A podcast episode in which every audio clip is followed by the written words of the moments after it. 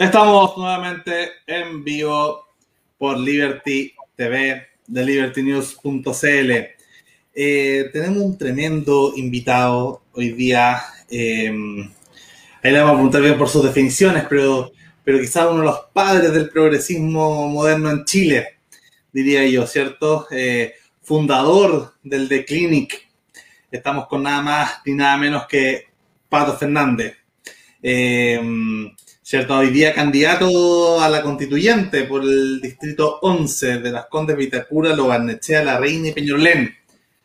las comunas del rechazo, dirían algunos, ¿cierto? Bueno, acompañan siempre las talentosas y guapísimas Beatriz Sotomayor, psicóloga de la Universidad Católica, redactora en jefe del Liberty News, y, Sara Reynolds, ¿cierto? Ya panelista eh, de siempre de la casa, siendo allá desde Australia, haciendo su doctorado en lingüística, también lingüística de la Universidad Católica. Así que bueno, partamos conversando, Patricio, tantas preguntas. Eh, partir ya, me gustaría partir que, te definiera ahí. Progresista, liberal igualitario, mezcla, socialista, libertario. ¿Cuál es, ¿Cómo te autodefinirías ideológicamente? Que es una quizá de los sellos del canal, eh, la etiqueta, ¿cierto? Bueno, primero, eh, hola a todos, un, gusto estar conversando con ustedes y a quienes nos escuchan, eh, saludarlos a todos y a todas. Em, mira, yo creo que estos son tiempos difíciles y no sé cuán productivos de definirse, en primer lugar, aunque podemos ir tratando, ¿ah? eh, podemos ir, ir, ir peñiscándole a cada uno de estos lugares qué es lo que a uno lo identifica, pero digo que son difíciles porque veo más un tiempo de final de algo que declara adscripción a historias eh, que hoy día justamente de alguna manera se están cerrando, por lo menos en sus versiones que conocemos. Eh, yo tengo la, clara impresión de que estamos en un momento de cambio epocal muy grande. O sea, que, que, esto uno lo ve en distintos lugares. A mí me ha tocado seguir eh, procesos en, otros lados de América Latina en los últimos años. Eh, le dediqué un buen tiempo a Cuba y al, fin de la revolución, eh, de lo que escribí un libro que se llama Viaje al fin de la revolución, estaba, estaba pasando de Cuba a ver esos otros finales un poco más bastardos de esta versión de la revolución, como de alguna manera eran eh, la versión venezolana y la versión nicaragüense, mucho más degeneradas, digamos, que, que lo que fue la cubana, que tuvo un tiempo eh, de mucha fuerza que convenció y movió a la cultura y a la sociedad latinoamericana con, con, em, con un espíritu muy penetrado, que era no solo marxista, sino cristiana, y la idea de revolución que movió a esto, digamos, y que yo fui a, a tratar de ver en su último capítulo, o lo que, lo que pensaba que era su último capítulo cuando Obama y, y Raúl Castro eh, nos, nos, notificaron eh, eh, el año 2014 que, estaba, que restablecían relaciones diplomáticas, lo que a mí me pareció que era como el final, era un dato muy fuerte del final de una historia, de una gran guerra, digamos, de la Guerra Fría. Y estaba yendo a Venezuela y estaba yendo a Nicaragua para ver lo que era eso cuando se produjo el estallido social en Chile, que de alguna manera también vino a representar o a escenificar otro final de historia, que era el de una versión neoliberal, una versión del capitalismo muy extremo chilena, eh, entre otros varios significados que podemos ir conversando a lo largo de, este encuentro, digamos. ¿ah? Eh, esto para decirles a la hora de definirse que aquí hay dos proyectos o dos, ideas muy, eh, muy como que pretendían ser muy totales del mundo que terminan. Entonces, tú me preguntas, y en una, una estaba básicamente construía en torno a la idea de la comunidad por sobre el individuo, que era el socialismo, y basta revisar lo que era la idea del hombre nuevo, el Che Guevara como el gran ejemplo de eso, para darse cuenta que el nivel de renuncia a lo que eran las vocaciones individuales era como la gran, eh, la gran búsqueda. O sea, era ese, el hombre que no pensaba en sí mismo, sino que pensaba en el colectivo. Y de algún modo, el final de esta otra historia neoliberal es exactamente la contraria. Es la idea de que no hay sociedad, como decía Margaret Thatcher, sino grupos conjuntos de individuos. O sea que no había una, que la, idea de un eh, proyecto, de una construcción entre todos que, procuraba luego eh, el, encuentro y la solidaridad por sobre la competencia y la rentabilidad, era lo que nos iba a hacer felices. Y parece haber, eh, haberse estado demostrando en Chile que eso no es así y que para algunos fue tan sorprendente justamente por lo mismo, porque dicen, pero ¿cómo es posible que haya este nivel de descontento en un país donde eh, las condiciones materiales de sus miembros han mejorado indiscutiblemente, los ingresos per cápita están en tales dimensiones, etcétera, etcétera? Pero parecía haber una fragilidad, una, eh, una sensación de indefensión, que se manifestaba con mucha fuerza en el tema de las pensiones, o sea, al final de la vida, al final de una vida en que se supone que todos se habían enriquecido de alguna manera, con una diferencia radical entre unos y otros, pero ese es otro asunto, eh, parece que no bastaba. Entonces, si tú me preguntas cuáles vienen a ser las definiciones, bueno, me resulta evidente que eh, no se puede sacrificar al individuo las vocaciones, las ilusiones, las energías personales, em, etcétera, en función de una colectividad. Y me resulta hoy día igualmente evidente que no se puede pensar el individuo aislado sin esas consideraciones. ¿Cómo le vamos a llamar a esto entonces, Lucas? No sé, vamos, vamos buscándolo porque significa que hay efectivamente una fuente y una raíz del liberalismo, especialmente del liberalismo clásico, que creo que hoy día no se puede desmentir, no se puede eh, ocultar, pero al mismo tiempo eh, una construcción en la que el individuo participa con otros y donde la colaboración se instala y donde la responsabilidad de lo que le pasa al prójimo eh, también forma parte de lo que nos pasa a todos, que parece ser también eh, bien innegable, ¿no? Me, me recuerda un poco esta, esta dicotomía, ¿cierto? Entre, mm, entre, estos entre estas versiones de liberalismo, si uno lo puede ver. Recuerdo eh, que estuviste en un entrevistando en el CEP junto, ¿cierto?, a, mm, a, Antonio Escotado. No sé si lo recuerdas, ¿cierto? Sí, por supuesto. Eh, mm, con Leonidas Monte. Y era, y era muy interesante que tú estabas a su izquierda y eh, Leonidas estaba a su derecha. Y tú le preguntabas, mientras él tomaba un whisky, obviamente, ahí, delante de los hombres más ricos y poderosos del país, ¿cierto? Que era el público, estas cabezas blancas que había en el CEP. Em, y claro, Leonidas Monte le preguntaba, ¿cierto?, por los enemigos del comercio. Y tú le preguntabas por la historia general de las drogas. Entonces, se veían ahí interesantes estos, estos acentos, por un lado, de, un liberalismo de derecha, que representa un poco Leonidas, con el tema, ¿cierto?, del, del, libre mercado, este liberalismo clásico que mencionaba recién, y tú por el lado más como del, de las libertades morales, que yo siento que, que ha sido un poco, y yo hay agradecer, ¿cierto? Lo que hicieron ustedes como, como, como de clínica en su momento, esta generación que es cierto que hablamos offline, de, del Rafa Gumucio. Yo no sé si esto después desembocó, ¿cierto? Un poco, parecía un poco en el tono de la campaña de Marco, de Marco Enrique el 2009, la primera que fue la más exitosa, ¿cierto? Pero, pero ese periodo, la década de oro de la del liberalismo, eh, donde todavía no se cuestionaba el libre mercado, como decías tú, ¿cierto? estábamos todos danzando y felices, eh, quizás más alrededor del mall, pero también en las discos de, de, esta, de, esta, sociedad farandulera que teníamos en esa época, había un, había un consenso interesante. Teníamos una derecha liberalizándose, por más allá que, que sea una, una, caricatura, una caricatura burda la que voy a hacer, pero, pero la derecha del, del Quique Morandé, ¿cierto? El Morandé con compañía. Eh, tenía una derecha eh, una sociedad que se iba, ¿cierto?, liberalizando con, para mí, desde Spencer Tunick en adelante. Eh, y, y, ustedes, ustedes eran como el, el ícono de la izquierda liberalizándose, ¿cierto? Liberalizándose no solo este, este consenso neoliberal laguista, sino yo empezar a meter los temas morales, los temas del liberalismo cultural, del liberalismo moral, donde yo creo que ustedes fueron, fueron muy relevantes. Eh, en ponerlo en su estética, en sus toques. Yo diría que podría ser una era perfectamente una década de Clinic, ¿cierto? La década de los 2000, la época de oro, cuando nosotros ya seamos más, más, viejos todavía eh, vamos a recordar, ¿cierto? Kitschmente los 2000 como, ya que estuvieron de moda los 80 en su momento, los 90. A nosotros nos va a tocar recordar cuando ya estemos en la crisis de la madura con, con y Beatriz, ¿cierto? La época de los 2000 como una era dorada. Yo creo que ahí eh, tu, tu, participación fue clave. ¿Nos podéis contar un poco cómo parte este proyecto de Clinic? Eh, ¿Cierto? ¿Cómo se da? ¿Cómo, de, de dónde sacan, sacan estas, estas ideas que hoy día nos parecen tan obvias, ¿cierto? Como, bueno, en el progresismo, pues todos se empezaron a llamar progresistas, ¿cierto?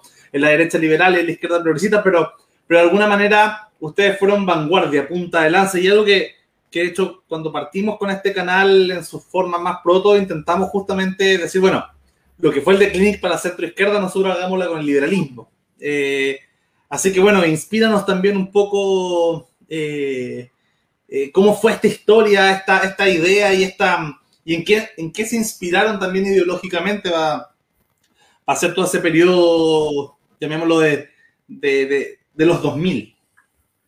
Sí, mira, voy a partir, voy a partir por hoy día para, para contestarte bien tu pregunta. Yo siento en muchos aspectos que lo que uno se está metiendo ahora, en mi caso en el proceso constituyente y este baile, tiene un algo me, vuelve a hacer sentir algunas cosas parecidas a ese año 98. Eh, y de alguna manera tiene que ver con, em, con, con, escenificar una ruptura o por lo menos un, em, un cambio de eje. Eh, yo creo que son bien pocos los menores de cierta edad que se acuerdan o que tienen una idea de ante qué situación nació el Clinic, en qué situación cultural, digamos. Eh, Tú partiste, de hecho, diciendo algo que merecería ser discutido, por lo menos, que es que había una derecha liberalizándose. Había una derecha económicamente eh, muy neoliberal, había mucha farándula, pero te voy a recordar algunos datos nomás. Em, por esa época había todavía censura cinematográfica en Chile. No se podía ver la última tentación de Cristo. La gente se reunía en privado a verla adentro de unas casas.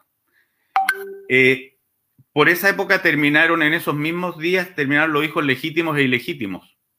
Había distinción todavía entre hijos legítimos e ilegítimos. Todavía faltaba para la ley de divorcio. O sea, aquí todavía faltaban cuatro años para... No, desde el 98 faltaban, chuta, no me acuerdo si se dictó esta ley el 2002 o el 2004.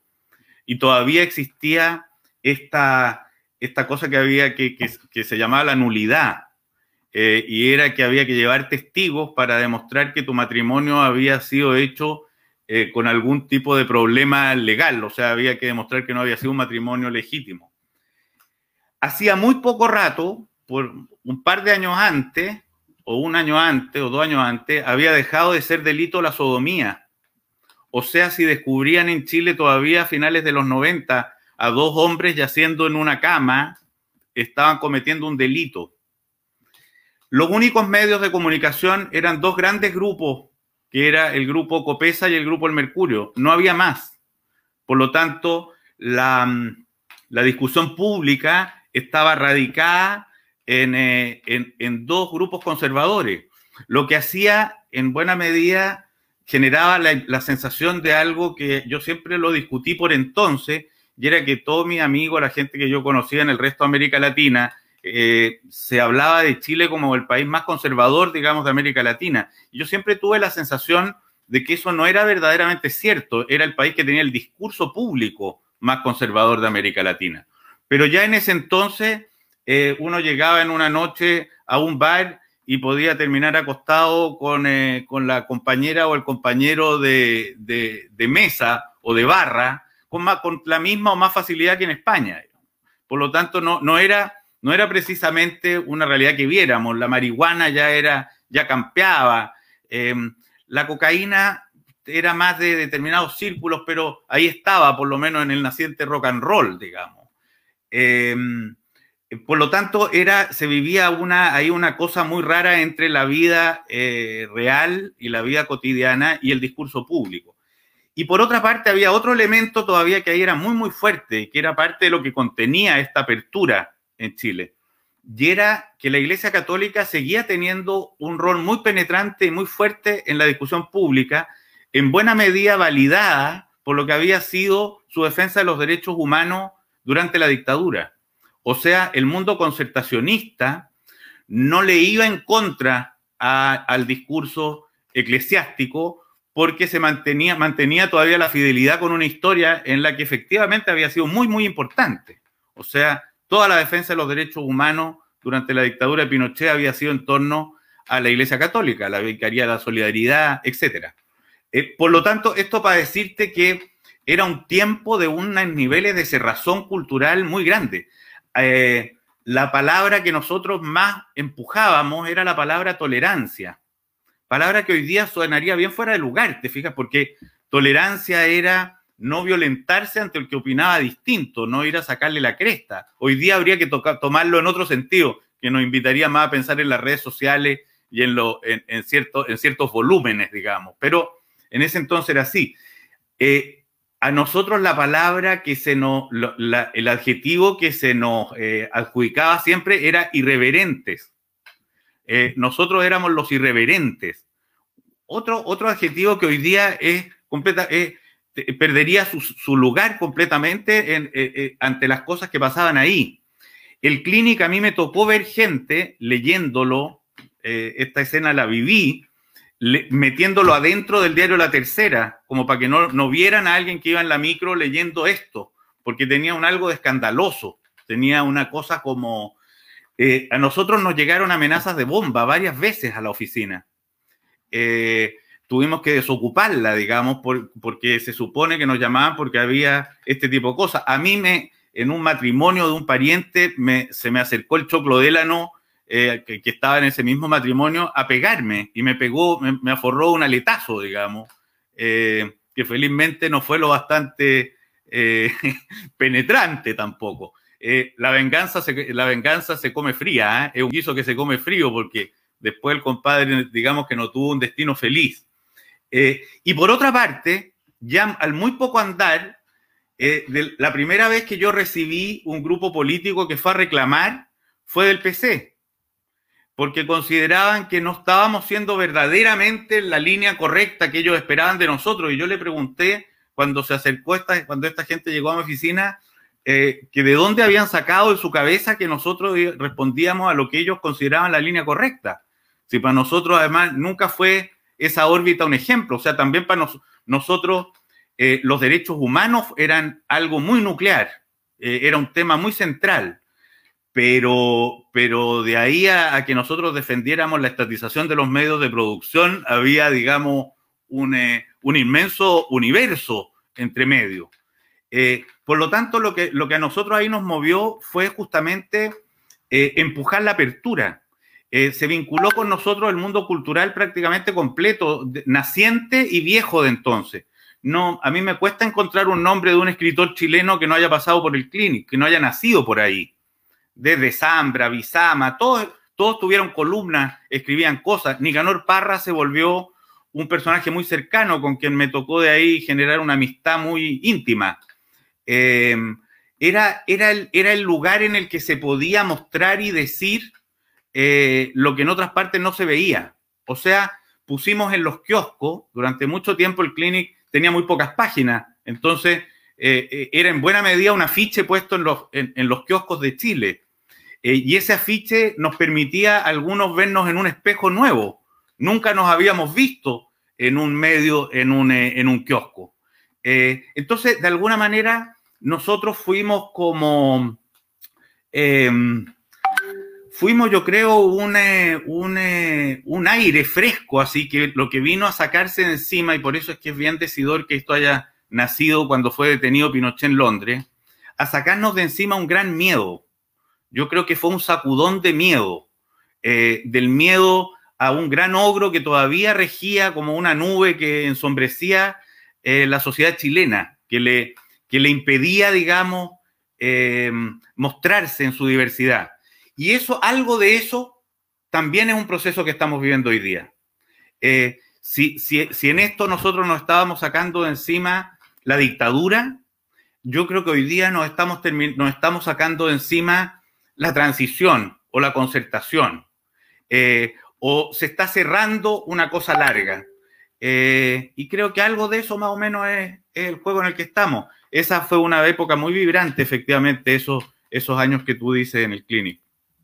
Yo tengo muchas preguntas, así que, pero le paso la, la, palabra a Beatriz, después Isa. Así que todos queremos preguntar, después yo también quiero hacer... Para agregarte otra cosa más, perdona, eh, que nos interesaba mucho entonces, todo lo que era raro, todo lo que era sorprendente, todo lo que no conocíamos era lo que buscábamos. Nos interesaban no los personajes que pensaban como nosotros, nos interesaban los personajes que pensaban cosas sorprendentes. No nos interesaban las vidas que se parecían a las nuestras.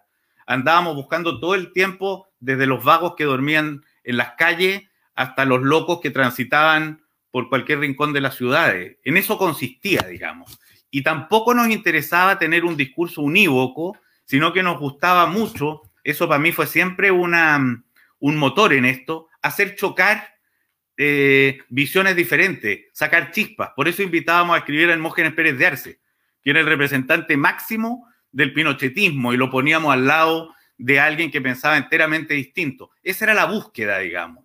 Era, era una búsqueda permanente de sorpresa.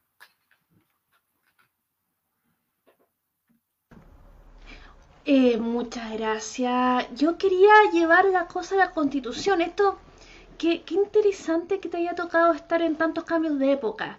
Y este cambio de época necesita nuevas medidas. Y voy a poner la pregunta de María Fernanda Cartés. ¿Cuáles son las propuestas de pacto para la constitución? Eh, entendiendo que, digamos, que, que las propuestas que aparecen como correctas probablemente no lo van a hacer porque estamos en la cuarta revolución industrial y el mundo que iba el mundo iba en un cambio acelerado pero este cambio eh, se puso esteroides entonces pero qué crees tú cuáles son tus propuestas para hacer digamos el cambio de época y que todos vivamos lo mejor posible esa es mi pregunta. Voy a ir a aterrizar. voy a, voy a, voy a, de primero tratando de explicarle o contarle lo que eh, intuyo es como el gran cambio de eje que esto implica para que después veamos cómo se aterriza en propuestas más concretas. Em, si antes hablábamos de que había, eh, si antes yo les planteaba este final de estas dos grandes historias, la historia de alguna manera de la revolución y del socialismo y la historia de alguna manera del, em, de este frenesí del individuo eh, y sus ansias, lo que yo diría que aquí se rescata de una y otra en el periodo que nos viene eh, por construir, tiene por una parte eh, la, la, construcción o el establecimiento de mínimos comunes, o sea, de, de esa plataforma en la que todos puedan, en la que cada individuo pueda desarrollarse, pero donde se arranca de ciertos eh, niveles básicos de dignidad para la gente. Y ahí están lo que vendrían a ser los derechos sociales eh, y ese ámbito que, que viene a hacernos pasar de un Estado subsidiario a un Estado social de derecho. O sea, el ver cómo garantizar efectivamente los derechos a la salud, a la educación, a la vivienda eh, y a las pensiones. Yo creo que ahí, y ahí hay un reto, porque porque esto es fácil decirlo, pero tiene sus complejidades para aplicarlo. Entonces, ¿cuál va a ser el modo en que se le entrega, en que se entregan las herramientas para que esto sea exigible y al mismo tiempo se le eh, concede a la política y a la evolución de la, de la política y la, la discusión pública chilena? Los niveles en que eso se garantiza es un asunto por ver.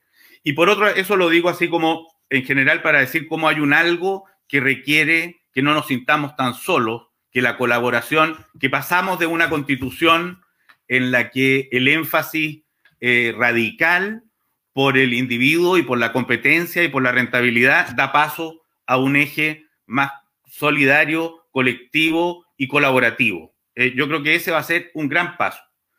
Y por otra parte, una constitución es en esencia eh, una, una formulación de una manera de, entender el poder, una distribución del poder. Y yo creo que ahí la, era que se nos viene eh, y que estamos ya viviendo y que tiene que ser traducida, tiene que em, considerar unos niveles de participación que nunca hemos conocido.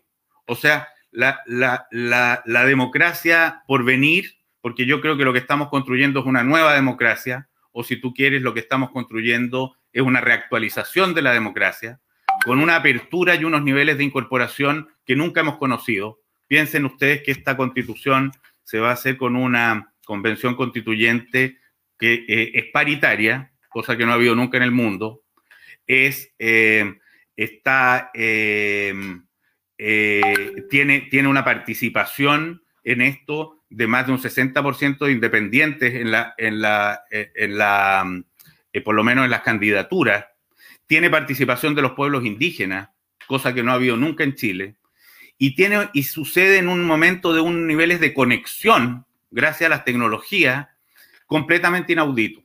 O sea, eh, durante todas las, todas las construcciones que hemos hecho constitucionales anterior, nunca la ciudadanía ha tenido la posibilidad de participar y de estar atenta en esto eh, y activa como acá.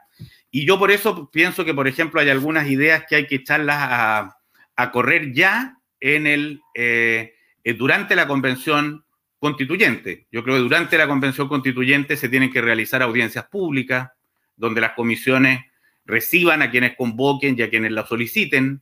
Debieran haber sesiones de rendición de cuentas en los territoriales, o sea, donde, donde quienes seamos electos, espero ser uno, eh, eh, de, manera periódica y establecida reglamentariamente le rindamos cuenta a esos que votaron por nosotros, donde eh, haya espacio para los encuentros autoconvocados, por ejemplo, a través de una metodología común y con un mecanismo también bien reglamentado para la recepción de conclusiones, donde haya iniciativa ciudadana para normas constitucionales, o sea, que los que estemos participando de este proceso estemos al mismo tiempo conectados transparentemente con una ciudadanía que está eh, participando y formando parte de esto. Creo que si no, si no llevamos adelante em, este tipo de medida, la posibilidad de que incluso el grupo, algunos grupos radicales eh, enarbolen la idea de que aquí no se está representando a la población es alta. Debiera haber una descentralización de las sedes de la convención,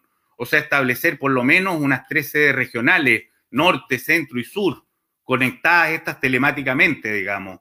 Eh, debieran haber medidas de transparencia y publicidad a través de Internet, usando las plataformas y las redes sociales.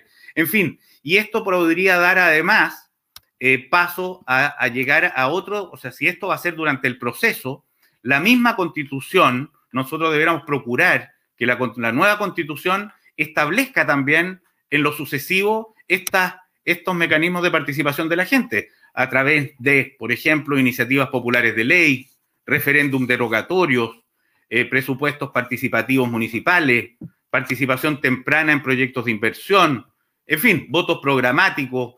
Eh, yo creo que tenemos, tenemos en el ámbito de la participación una, eh, un reto muy grande, creo que es central. O sea, creo que todas las medidas que vayamos acordando tienen que ser a partir de esto. No pueden ser simplemente una eh, idea que, cada cual, con la que cada cual llega como un iluminado. Por eso incluso a mí la, idea de llegar con una constitución, así como, como aquí traigo lo que tiene que establecerse, me parece enteramente absurda. Creo que este va a ser un proceso de diálogo, de encuentro, de discusión, donde a partir además de determinadas ideas eh, eh, llegamos a, a, partir de principios que uno va a defender, a partir de de grandes conceptos, llegar ahí eh, a acordarlo. Esto, si, tú lo, si lo seguimos pensando como algo coherente, como una historia, como una manera de ver, el, de, plantearnos lo que va a ser nuestro juego político en lo sucesivo, te lleva a pensar también que este, le, estamos, le, le querríamos poner fin a ese estado de alguna manera decimonónico, civilizador, que cree que todo el territorio tiene que aunarse en una misma manera de vivir eso te lleva a pensar no solo en, un Estado eh, plurinacional y que respeta, digamos, la diversidad de los pueblos originarios, sino que en una manera de entender la regionalización. O sea, eh, si es que estamos abriéndonos a esta nueva democracia, tendrá que haber distintas motivaciones en distintos lugares, eh, distintas maneras de crecer y evolucionar en cada una de esas partes, y eso también es un tema importante. Y para plantearte un último eje en el ámbito como de la construcción de esta nueva democracia, yo creo que va a ser importante también considerar que el poder presidencial no puede seguir teniendo la misma, eh, esa misma relevancia monárquica, porque, entre otras cosas, se ha comprobado en el último tiempo, o sea, lo hemos visto, ¿ah? que el funcionamiento actual entre el Ejecutivo y el Congreso no está funcionando. Y tienen que haber fusibles, además, entre mayorías tan móviles, fusibles que permitan eh, transformaciones en ese sentido más ágiles. Y ahí habrá un primer ministro o un, no sé si vamos a terminar hablando de un sistema semipresidencial o de un sistema presidencial atenuado. Vamos a ver de qué se trata, digamos, a dónde, a dónde se llega o qué es lo que construimos. Y un asunto que es poco sexy, eh, que se habla poco en público, digamos, por lo menos en las propuestas, pero que también es importante para agilizar este, esta, esta democracia nueva, va a ser terminar con los quórums supramayoritarios eh, que establece la constitución del 80 y dejar que efectivamente, la cosa que no existe en ninguna parte del mundo, dicho sea de paso, y dejar que sea el funcionamiento de la política el que con mayoría simple eh, u otras mayorías eh, eh, permita el movimiento de las decisiones a lo largo del tiempo. Te podría seguir hablando muchas más, pero se me va, se me va a secar la boca. Isa, dele y a ver si se toma ahí un. No, yo, yo creo, yo creo que mi pregunta la voy a tener que hacer después, porque mi pregunta es sobre la época clinic.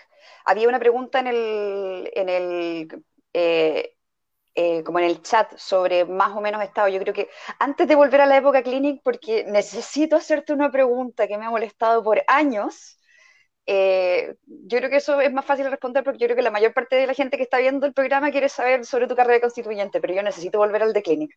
Ya, dejemos esta y después, después yo, porfa. Entonces la pregunta sería, si más estado, más estado. Sí. Ah, no, yo creo que ahí la respuesta es bastante clara y fíjate que creo, además, que en esto me ha llamado la atención ver un acuerdo bien transversal, ¿ah? eh, porque también eh, hay un asunto que, a ver, ¿cómo lo voy a decir?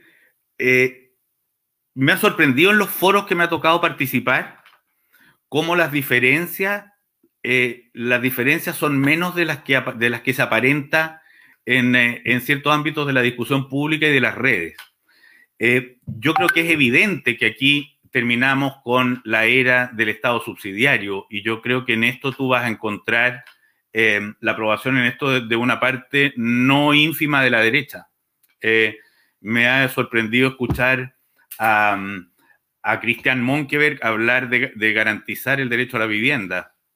Eh, me, ha, me, ha, sorprendido hablar cómo se está hablando en eso de los derechos sociales y de un Estado más robusto por todos lados. O sea, los economistas en Chile eh, el día 19 de octubre del año 2019 comenzaron a hablar distinto. Al día siguiente del estallido social se empezó a hablar distinto. Todo lo que era una certeza absoluta el día antes dejó de serlo el día después. Eh, el gran, acá, acá vamos a tener que pasar a una construcción social o a, un, a, un, a unas nuevas reglas del juego eh, en donde lo comunitario tiene una significación, lo comunitario y lo político, por ende, tienen una presencia eh, que antes se sacrificó eh, en función del reinado de la economía y de una aparente cientificidad de toda idea económica neoliberal. O sea, lo que heredamos, lo que veníamos heredando los Chicago era de alguna manera una idea que es bien divertido porque es paradójicamente, es como la inversa del marxismo, pero parecía, es esa idea de darle categoría de ciencia eh, y de, respuesta eh, totalizante, digamos, a una, a una teoría o a una idea económica. Yo creo que eso terminó. Ese, fíjate que yo muchas veces me he acordado últimamente que en los 90 se hablaba con total desparpajo de las virtudes de una palabra que si alguien la dijera hoy día lo guillotinarían en, en la Plaza de la Dignidad. Se hablaba del chorreo, eh, la teoría del chorreo y se decía así muy campantemente que esto iba a ser bueno para todos, porque eh, cuando los ricos tenían más, se caía, se desbordaba de sus, eh, de sus arcas, caía algo que el resto lo recogía y mejoraba sus vidas. Esa idea, esa idea, digamos, de que unos ricos podían chorrearle a otros que recogían por atrás sus excesos o sus excedentes, hoy día es totalmente inaceptable. Y es inaceptable además no solo éticamente, sino que es inaceptable para la construcción de un país estable. O sea, es inaceptable incluso para un empresario serio porque uno tendría que decirle a ese empresario serio que su teoría lo llevaría a vivir con miedo, lo tendría que llegar, llevar a vivir muy nervioso eh, con los sucesivos estallidos sociales a los que se vería expuesto. Vamos a necesitar más Estado, sin ningún lugar a duda. Eh, si eso yo lo entiendo como un Estado propietario, empresario, etcétera, no, no es lo que, eh, no es lo que me imagino. Aunque también sin... Eh, sin em, eh, Más que marxista en el fondo. Pero mira, mira, mira la cantidad de temas que sabemos que lo requieren. El medio ambiente, el calentamiento global, la, el heredarle a las nuevas generaciones algo del mundo que nosotros recibimos. todas estas cosas no se autorregulan. Y, todo esto requiere, hoy día estamos viendo el tema del agua. En Petorca eh, eh, hay unas paltas verdes y grandes que se toman todo el agua que no tienen los habitantes, a los que les pasan a recoger la caca en camiones y les dejan camiones aljibe algo de agua para que cocinen sus tallarines, digamos. Eh, vamos a estar de acuerdo de que ahí hay un problema.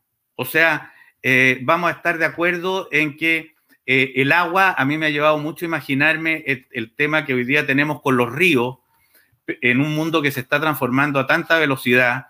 Vamos a permitir que mañana, si es que esta misma lógica que hoy día tenemos en Chile con el agua que baja por la cordillera se aplicara al mar. Vamos, vamos también a permitir que se privaticen pedazos de mar cuando el agua eh, eh, se vaya desalinizando cada vez más. O vamos a convenir que hay algunos bienes que los consideramos públicos de todos los chilenos y derechos humanos. Vamos a permitir que se exploten los glaciares eh, cada vez que alguien descubre una riqueza debajo de uno de ellos. Vamos, vamos a permitir que los bosques milenarios se conviertan en muebles, si es que eso es muy rentable. Yo creo que no es solo por, por la protección de algo que tenemos y que podemos perder, sino que también por un, una nueva manera de generar riqueza, desarrollo, eh, etcétera, que Chile tiene cosas que cuidar. Y esas las vamos a cuidar a partir de ese espacio común que se llama el Estado. Eh, creo que hay un Estado por dignificar, hay un Estado por, em, por modernizar, por supuesto, pero también por dejar de mirar con esa especie de terror que miraba uno de los bandos de la Guerra Fría cuando pensaba que el Estado era sinónimo de Salvador Allende o de la Rusia soviética. Me imagino que eso va a ser parte de la discusión dentro de, ¿cierto? de, la, de la convención. Me imagino que también van a haber más, liberales en la línea ortodoxa, si se quiere, que, van a defender su postura. Van a haber quizás algunos que quieran un Estado empresario más marxista y me imagino que, ahí se verá como que eran los dos tercios con el tema. Con el, con el tema. sabes, Lucas, te digo la verdad, yo no he escuchado, no he escuchado a nadie proponer un Estado empresario ni un Estado estatizante eh, de los medios de producción, ni alguien que, que hable de estatizar la banca, como si crecí yo escuchando en mi primera juventud. No lo he escuchado. No, no, no me ha tocado. Esperemos, esperemos que sea así. Hice lo que quería pasar con el Clinic, pero yo también quería hacer una preguntita a ver si, si acumulamos las dos. no, la, mía es larga, perdona Lucas, así que lo siento porque esto es algo que necesito hablar. Primero que todo, eh, estoy súper contenta de que alguien de la sociedad civil y que haya sido un agente de cambio cultural, como fue la generación de Clinic, esté participando o con pretensiones de estar en la convención constituyente y ojalá que, que estés porque me parece muy esencial que alguien que haya vivido los cambios dictadura, post-dictadura y ahora post-estallido social, que haya estado en, esa transición cultural, esté en la convención constituyente, porque siento que va a representar mejor lo que, lo que la gente realmente quiere hoy en día. Dicho eso, o sea, a mí hay algo que siempre me molestó de The Clinic que creo que pasó muy colado. Y te tengo que hacer una pregunta incómoda. Eh, Si tú ves en el siglo XXI, y ahora la, década de los 20, uno de los grandes temas que se está dando, sobre todo dentro del progresismo de la izquierda más liberal, es la crisis de las masculinidades y por ende la desconstrucción de las nuevas masculinidades. Y eso yo creo que es algo que se, que se, está dando mucho, que ya con el advenimiento de los últimos movimientos feministas, como que ya no, no está esa, esa línea más bien misógina que existió. Pero la masculinidad tóxica de la izquierda pasó muy colada. Teníamos en los 2000 y 90 un Álvaro Enríquez cantando que si la niña le fallaba, él la cuchillaba. Si él se quería, si ella se quería ir, que se tirara por la ventana. Y el clinic no estaba exento de eso.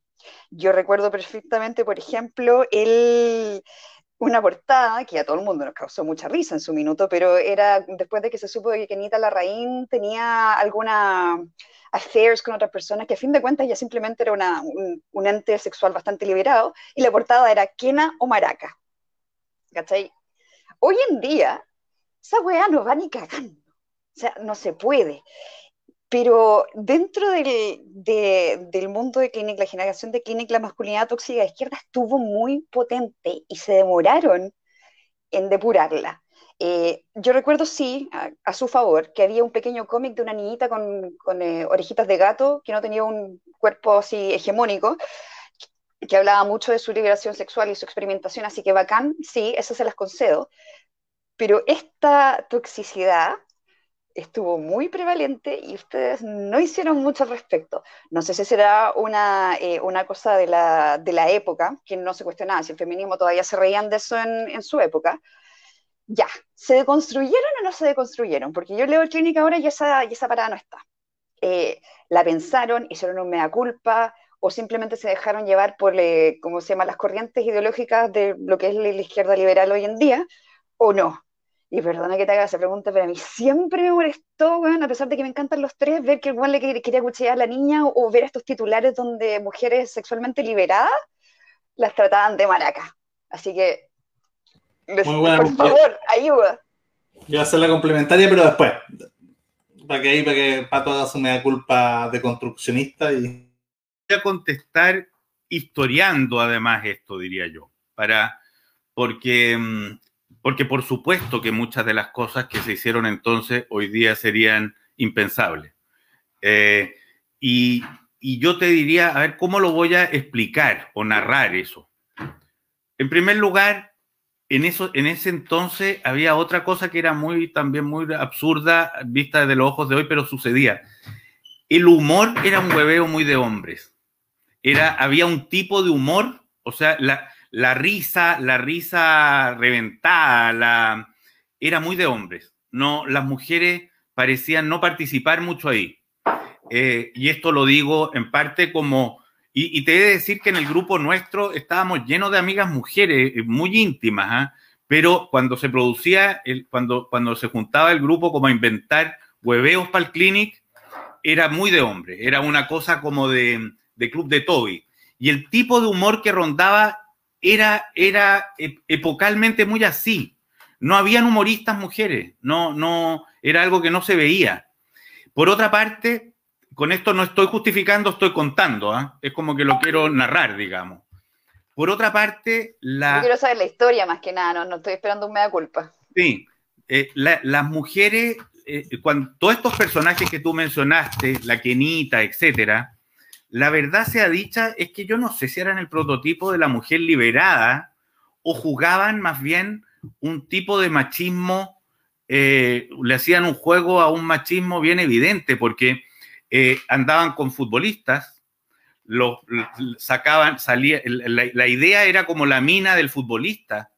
No eran tampoco mujeres que se enarbolaban en esos, en esos tiempos como eh, como poseedoras de un discurso propio, era como otro el juego, era la farándula.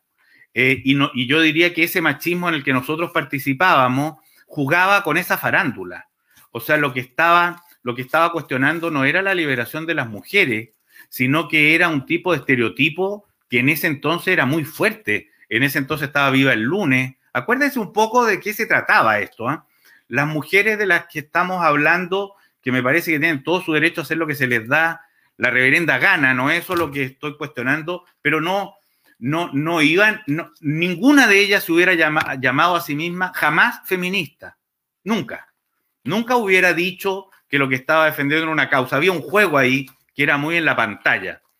Eh, nosotros en ese sentido, Mujer Liberada, tuvimos a la Carolina Errázuriz Maquena, que tuvimos una columna durante mucho tiempo de una mujer que contaba sus aventuras sexuales y que era una muy amiga nuestra además.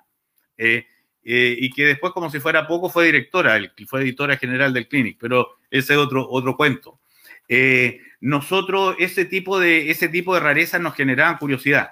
Dicho eso, dicho eso, es clarísimo y evidente que aquí se produjo, o sea, y hay un cambio aquí que no le costó a nadie en el clinic, eso es para ser bien honesto, ¿ah? no nos costó a nadie, digamos, eh, hubo algo que se volvió inaceptable.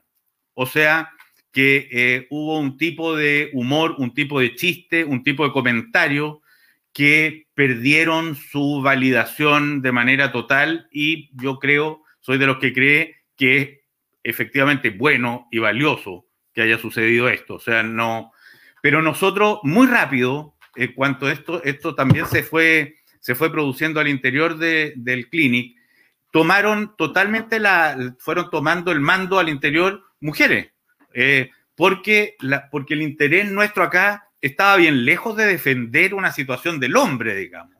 Era un hueveo de hombres, eso sí, eh, un, un hueveo que hoy día lo haríamos totalmente de otra manera, lo vivimos de otra manera, lo experimentamos de otra manera.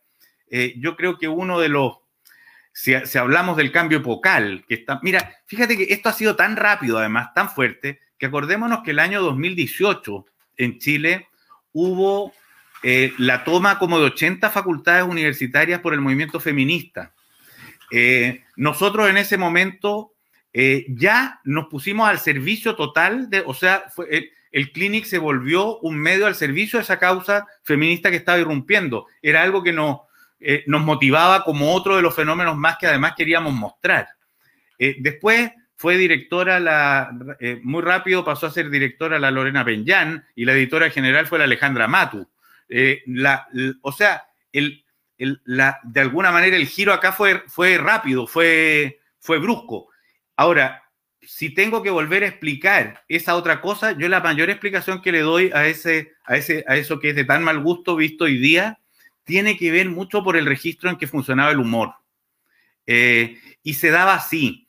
Y, sabéis que si, somos además honestos, habemos de decir, porque tú misma lo dijiste, que a todos nos daba risa, habemos de decir que participábamos hombres y mujeres del festejo de ese chiste. O sea, nunca, nunca a mí me pasó vivir que eh, un mundo de mujeres eh, dijera, esto es una falta de respeto total a nuestro género y lo amo y lo vivimos como un escándalo. Nunca, lo, nunca me pasó, nunca escribieron una carta. Un, a, la, menor reacción de eso, uno hubiera terminado con eso, no, no estaba en la intención. Era estar jugando un juego, eh, esto no, no, habla bien de nosotros, pero lo digo para, para que nos entendamos. Estábamos jugando el juego de la época. estábamos, digamos, eh, ahí. Te puedo hacer la, la como la pregunta inversa, jugando un poquito el abogado del diablo, porque eh, entiendo el punto de la Isa, pero, pero hay algo que, como yo les decía, ¿cierto? Esta, esta, ustedes eran fueron el Sergeist, ¿cierto? De los 2000, el espíritu del tiempo, quizás de estos cambios, eh, sobre todo como en esta izquierda liberal progresista. Pero yo creo que después vino otra época. Vino la época... Mm, te diría yo que el 2011, con el movimiento pingüino. Eh, voy a tratar de limitar. ¿Cómo? O sea, el movimiento pingüino del 2006. No, estudiantil, el movimiento estudiantil, perdón. El 2010 fue, las movilizaciones estudiantiles que dieron pie al Frente Amplio. Claro.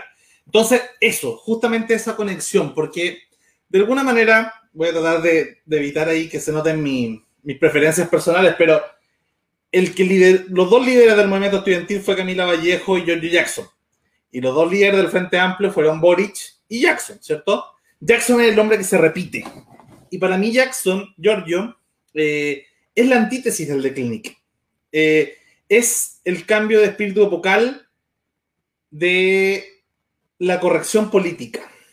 ¿cierto? De este neoprogresismo. Si ustedes son todo este mundo de Clinic, son el paleoprogresismo, que yo lo, lo, determino desde, desde todo ese espíritu de ustedes, ¿cierto? De Gumucio, incluso para mí en un momento yo insistía en que la heredera de ese espíritu era un poco la Constanza Michelson, y ya más jóvenes quizás ya hablado Milosevic. Eh, el Frente Amplio se convirtió, sobre todo en la figura de, Giorgio, en una, en una idea antiestética del, del Clinic. Eh, y ahí parte toda esa idea que ustedes dicen como, bueno, si es, que, si es que hubiésemos visto que esto era ofensivo, quizás no hubiésemos limitado. Pero, chuta, lo que me encantaba del discurso que tuvo ahí originalmente era que ustedes estaban buscando la vanguardia, el pensamiento, el pensamiento contracultural, que es algo que nos encanta. Nosotros acá hemos hablado en el programa de poliamor, BDSM, transhumanismo, o sea, cada idea loca la vamos pescando. Y pareciese incluso que mucho tiempo fue, era más contracultural Axel Kaiser que George Jackson. Ya después con la era Trump, ya eso se revirtió, pero, pero en su momento era más contracultural ser capitalista libertario políticamente incorrecto y el progresismo se fue convirtiendo en una cosa, en la nueva moralina post-day desde la izquierda. Eh, de ahí no sé si es que, claro. Sorry, estoy en mute. ¿Cómo? Y lateros a cagar, pero ya, te voy a contestar, digamos. Claro, y en ese sentido, eh, mataban cualquier posibilidad de vanguardia porque el día esas vanguardias pueden molestar a alguien, ¿cierto? Eh, el humor es el que más se ha visto censurado, el que más se ha visto problemado. Entonces ahí preguntarte cómo convivió ese, ese, eh, ese espíritu, ¿cierto? Que tú representas hasta el día de hoy, que de hecho, hasta como ya habláis y las canas te van dando un look más de Nelson Ávila, que era como el, senador de Clinton de su época, ¿cierto? Eh, era el, único político cool que había en la época. Eh, entonces, ¿cómo, cómo, cómo se, se vivió, cómo vives tú ese, ese cambio vocal que de alguna forma vuelve más fome, como decís tú, el, la izquierda, la volvió aséptica, la volvió... Mira, la, como, como todo tiene matices, después te lo voy a volver a poner esto para en el terreno de las mujeres, el, humor y etcétera, para, para, enfrentarlo, digamos, derechamente todo esto. Pero primera gran diferencia que nosotros teníamos, que a mí siempre, siempre nos movió en el clinic, que es una gran diferencia con esta otra generación que tú estás de alguna manera sacando a colación. Nosotros no queríamos ser buenos, Juan. Nunca quisimos ser buenos. A nosotros eso no, no, no, nos daría vergüenza. Todavía a mí hoy me da mucha vergüenza aparecer como bueno, me parece nefasto, me parece, eh, no le creo nunca a alguien que se presenta como bueno, además, no me da confianza. No, eh, los que, y de alguna manera, esta generación apareció queriendo ser buena, queriendo ser los mejores que los otros, más pulcro, más correcto. Nosotros buscábamos a los malos, eh, nosotros, eh, nosotros buscando a los malos, nos interesaban los que, los que se salían de la fila, no los que estaban en la fila. No, nos gustó siempre em, vivir de alguna manera la, la, aventura de los terrenos oscuros. O sea, en todas esas cosas que esta nueva generación denuncia al otro por si es que lo descubre ahí, nosotros íbamos ahí, de frente. A eso íbamos, eso íbamos a buscar. Eh, los terrenos, los terrenos turbios, los zafados, eh, los desproporcionados. Hoy día, fíjate que miran hasta con cierto asco, eh, pueden acusar a alguien como lo peor del mundo si es borracho. Nosotros vivíamos entre borrachos. Eh, lo nuestro era consistía en buscar lo que pasaba incluso en la pérdida del control. No, eso no nos era ajeno, nos era propio. y de alguna manera, efectivamente, aquí, aquí en e, esa, esa lógica lleva un gran daño del humor, porque, porque el humor consiste justamente en, em, en saber que hasta lo que, lo que uno cree no sabe cuánto lo cree. O sea, el, eh, cuando tú, si tú, si tú crees, si tú crees a pie juntilla en un Dios que se te revela de una manera y que te dice una verdad, tú no te puedes burlar de ese Dios. Eh, ante una verdad revelada tú no te puedes burlar. Uno solo se puede reír y burlar de las cosas que no está muy seguro, de las cosas que sabe que tienen otra cara más, eh, de esas cosas que, mm, que, hoy sí, pero mañana no sabemos bien. Eh, y, por eso es que reírse, el humor tiene como condición sine qua non reírse de uno mismo. Si uno no se ríe de uno mismo, no tiene buen humor. Es un burlón, que es el tipo de humor que tiene, por ejemplo, Donald Trump, que es, es, es un humor molesto, es un humor que no, no, no, encuentra complicidad porque es, es, el humor matonesco, es ese que eh, para el cual reírse es ponerle la pata encima a otro, es, descubrir en el otro eh, algo inaceptable. El humor nuestro era descubrir en el otro algo nuestro también. Y yo creo que por eso es que de alguna manera eh, nos reíamos con ganas en, esa, en esa cuestión. Em, eso se ha visto muy dañado. Yo creo que hay un, hay un espacio hoy día, o sea, los espacios de duda en, en, el sistema especialmente el sistema de comunicaciones de las redes, etcétera, es un espacio, eh, es un espacio eh, vetado, mal visto, es un, es, un territorio, es el territorio lo amarillo, parece, es el territorio de lo, de lo indeseable, eh, porque lo deseable parece ser la convicción radical, la posesión de una verdad, el encantamiento mayor con, uno, con la idea de uno mismo que con lo que el otro te puede aportar, que eso a mí me llama mucho la atención porque es exactamente lo contrario de lo que por lo menos a mí me mueve y lo que a mí me mueve incluso como escritor también.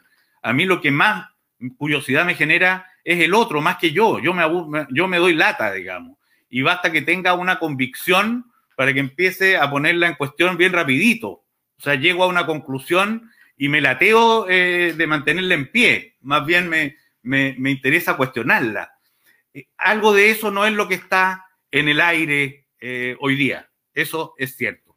Eh, y hoy día el clinic que nació en su momento la tendría muy difícil. La tendría muy difícil. Un, estaría lleno de cálculos. en lugar de nosotros hacíamos esas páginas, en la portada y las páginas 2, las hacíamos más bien perdiendo la razón que concentrándonos más de la cuenta. Eh, hoy día habría que concentrarse mucho para saber qué cosa se puede decir y cuál no. Eso se llama la muerte del humor. Eh, ahora, en el tema propiamente de las mujeres, donde yo creo que desde el minuto que se establece además el, respeto, la igualdad, el trauma pasa, eh, la sensación de ofensa está superada por la historia, etcétera, muchas veces nos volveremos a reír de cosas que hoy día es más complicado eh, burlarse. Eh, pero este es un momento en que está irrumpiendo y cobrándose una deuda acumulada muy grande. Ergo, yo la rabia que ahí habita la entiendo. Y la entiendo porque creo que el momento que estamos viviendo, el símil más grande que se me ocurre en el tema de la mujer es el fin de la esclavitud. Y eso lo, lo vengo pensando hace rato. Es cuando una parte importante del mundo deja de estar en un estado de sumisión por el solo hecho de haber nacido de un modo. Eh, y por lo tanto, eh, cuando eso termine de asentarse, eh, estoy cierto que uno de los otros volveremos a reírnos con entusiasmo y espero que con más, con más sarcasmo y dureza que nunca antes. Oye, Pato, en, esa misma línea, claro, estaba pensando que usted era una especie, como tú decís, como que no la pensaban tanto, e, e, eran como una izquierda Foucaultiana un poco, ¿cierto? Una izquierda dionisiaca de, de los primeros que instaurar una forma muy parriana también, como decía en su momento. Em, y ahí me, acuerdo que para mí el, éramos, perdona, éramos, lo voy a decir así para seguir con tu formulación, éramos una izquierda que la izquierda de hoy detesta. Eh, y la izquierda de antes probablemente también detestaba. ¿Ah? y la izquierda de antes también la detestaba, porque era una izquierda conservadora. o sea, te contaba que esa parte, por lo menos de eh, la, primera visita que recibí, venía del PC, digamos. Claro, en, e, esa misma línea, eh, me, acuerdo que a mí me impresionó un poco conectándolo con la discusión que tenía con la Isa recién. Me acuerdo que en un momento vi una funa eh, hacia un reportaje que era de los lugares, los mejores lugares en Santiago para mirar fotos. Ese era como el, reportaje. Y me acuerdo que leí un comentario, típica prensa fascista, patriarcal y heteronormada. Y me metí a ver quién era. Y bueno, no era un diario de derecha, era el de Clinic. No era heteropatriarcal porque lo escribía la Camila Gutiérrez, eh, ¿cierto? Joven LOK, que es de la generación de las chicas. Eh, y bueno, ella en su bisexualidad o lesbianismo escribía sobre, sobre mujeres. Entonces, era interesante cómo, cómo ya hasta funaban a su propio mundo. Eh, esta idea, bueno, y muchos de izquierda fueron cayendo en esta, fueron los primeros en caer. Uno podría comparar The Clinic quizás en su versión gringa, así como en forma de humor con South ¿cierto? Como, como esta reverencia, pero ellos estar quizás más a la derecha, en ser libertarios, ¿cierto? Gringo, resistieron, tuvieron menos complejos con dialogar y caerle bien a esta izquierda. Tú sé que vas ahora la constituyente, ¿cierto? Por el Partido Liberal.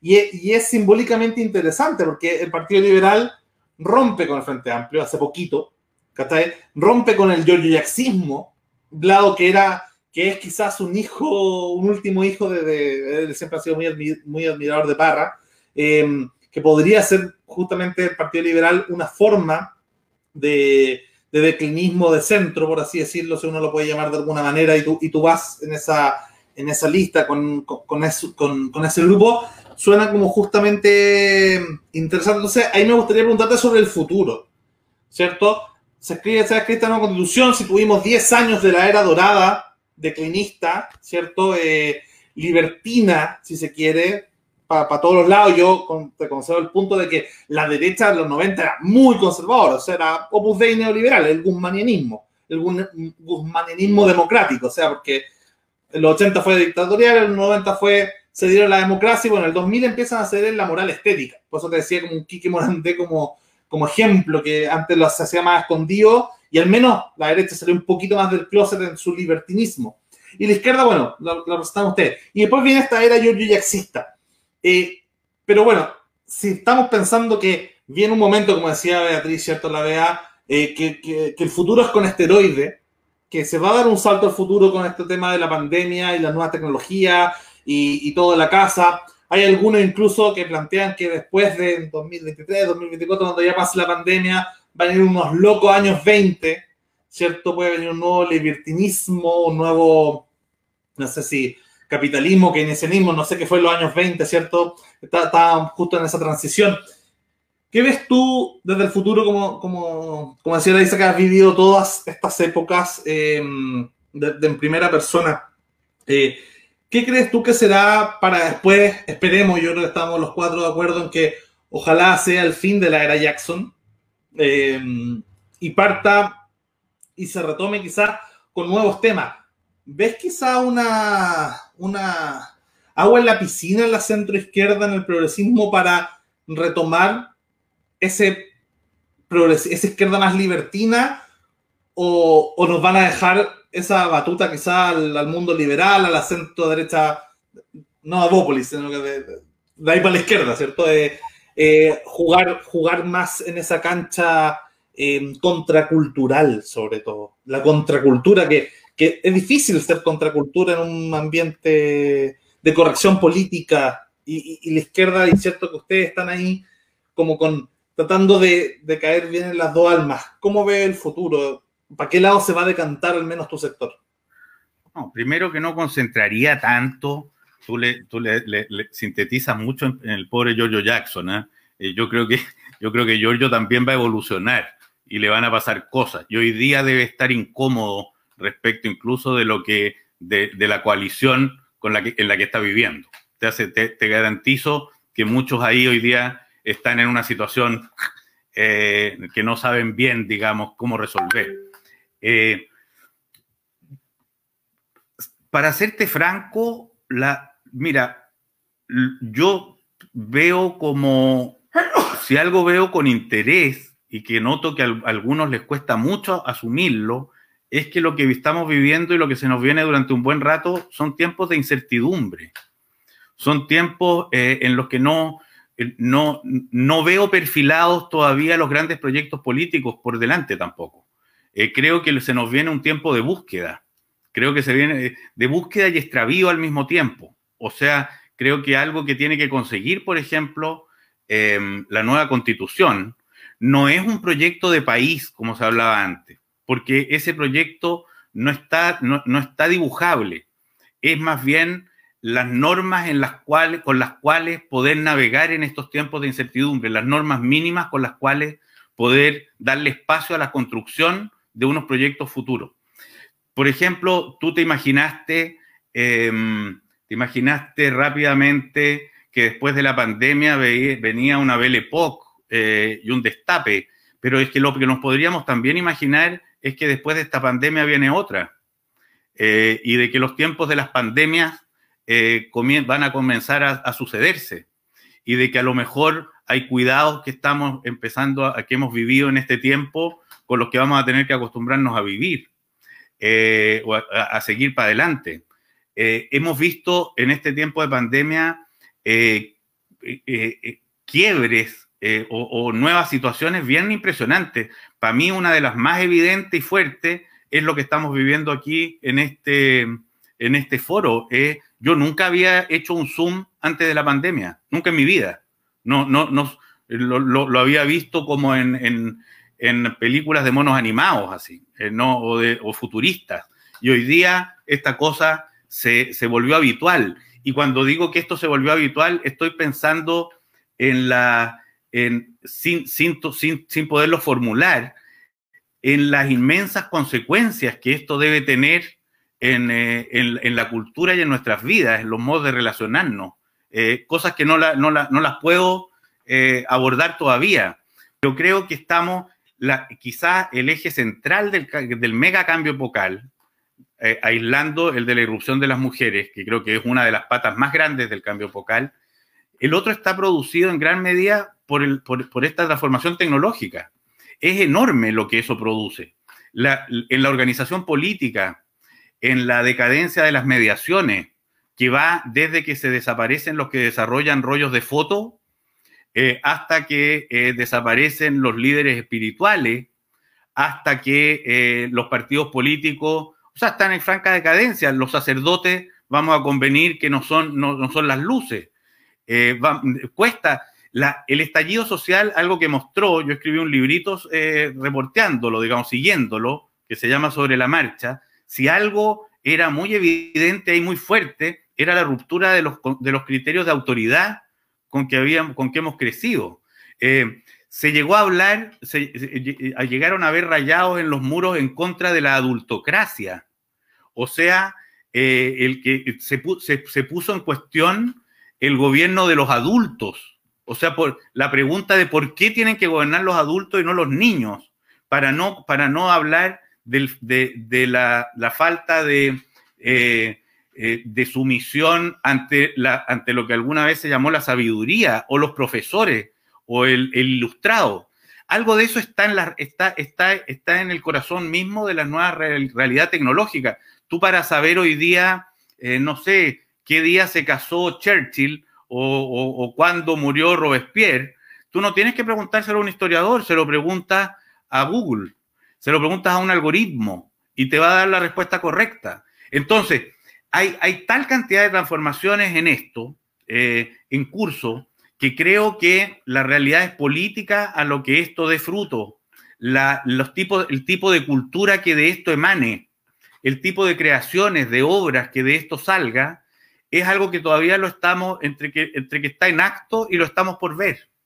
Entonces, a mí como cronista, como, como alguien que hace de la vida una novela, digamos, o, el vivir para contarlo, como hubiera dicho García Márquez, esto me encanta, pero yo entiendo que hay un mundo al que le aterra. Y en ese, ese eh, por una parte, el mundo al que le aterra es el que tiene mucho que perder. Eh, y, hay algunos que tienen que perder en dos sentidos, algunos de manera material, o sea, que tienen una, detrás suyo una caparazón enorme de bienes que les da miedo eh, que de pronto desaparezcan. Y hay otros que tienen una caparazón enorme de ideas heredadas que les da miedo que desaparezcan. Eh, algo de, y, algo de irse liberando de esa pesada caparazón es el gran reto por delante. Y yo creo que se viene un tiempo, no corto, en el que la gran preocupación va a ser que el, barco navegue en las aguas bobas en las que estamos, más que esté cegado con a qué puerto se dirige. Eh, no se puede navegar sin un cierto destino. Yo alguna vez leí en una, en una roca, en un puerto portugués, en esa guira, eh, una frase que me encantó en ese sentido, ¿ah? que concilia bien estos dos asuntos, que decía, eh, el marino que navega sin destino no conoce los vientos, los vientos favorables. Eh, o sea, para disfrutar de los vientos hay que ir a algún lado, pero ese lado no es tan nítido tampoco. O sea, eh, esto, esto, algo tiene esto de la navegación de Colón. vamos a un lado, pero no sabemos a dónde vamos a llegar. En una de esas vamos a las Indias y descubrimos América. Ahora, en el mismo sentido, en este mismo sentido, ahí hay otra gran transformación, ¿eh? que también es abismal. Me acordé por, a propósito de Colón. El paso de la Edad Media al Renacimiento, a la modernidad, digamos, tiene, tiene una de sus características es la expansión del mundo conocido, el descubrimiento de América. Hoy día no hay mundo desconocido en el, planeta Tierra. Lo que sabemos es que hay una explotación a la que hay que ponerle término. O sea, estamos en, el, estamos en el sentido inverso. Ya lo conocimos todo y ahora hay que cuidar de que no se destruya el todo. En esa misma, ese mismo paso epocal está marcado como otro gran hito por la imprenta. O sea, lo que antes era el conocimiento que manejaban unos pocos, de pronto aumenta su radio. Eh, y la Biblia, que la manejaban unos pocos monjes eh, que escribían, las, que hacían los libros, las iluminaciones en los conventos, la pueden leer más y se pasa a la reforma. Hoy día imagínate el paso que hay entre el paso prácticamente del libro a la internet. La expansión en ese sentido es inconmensurable. Por lo tanto, tienes otro hito bastante comparable. Eh, eh, y, si queremos seguir con las comparaciones entre ese cambio epocal y este, podríamos decir que eh, el paso de la Edad Media a, este, a esta modernidad estuvo también datado por la caída del Imperio Romano de Oriente. Y hoy día estamos, estamos viendo, si esto lo consideramos en un periodo no tan corto, la caída del Imperio Soviético y el fin de Estados Unidos, por lo menos como eje central de la política mundial. Algo de eso irrumpió China. Es decir, estamos en una cosa eh, donde creo que adelantarse, apurarse demasiado a decidir a dónde vamos y lo que va a pasar es menos productivo que procurar ver cómo navegamos estos tiempos inciertos.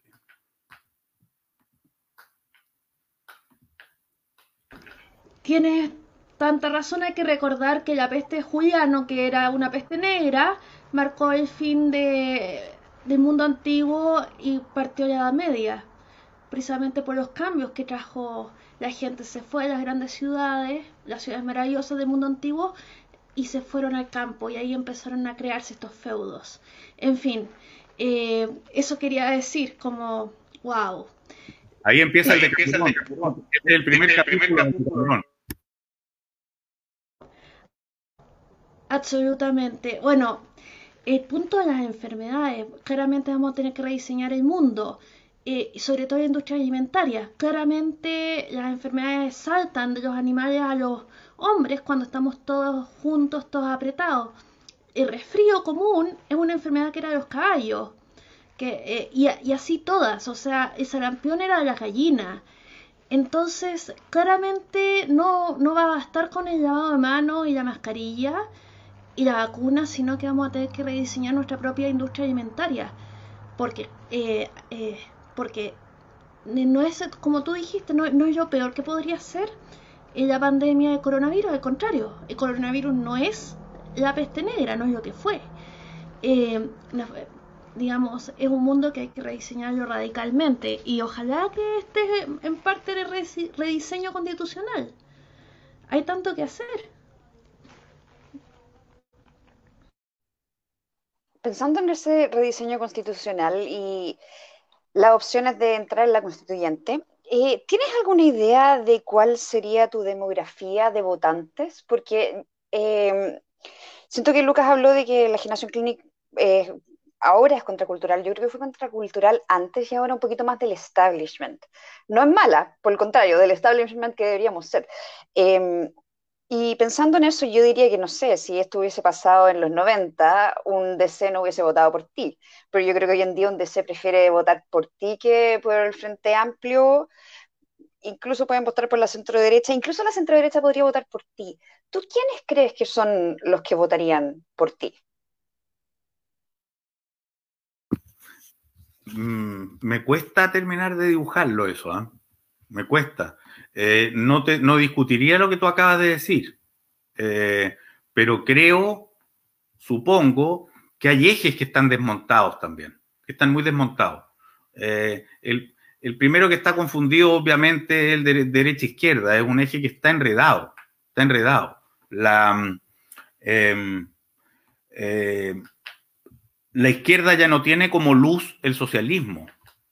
Así exista un partido socialista y, tengo la impresión de que una de las cosas raras que pasa, el único, yo creo que el único partido comunista, habría que revisarlo esto, ¿ah? que va quedando fuerte aparte del, cubano y el norcoreano de ser el chileno, ¿ah?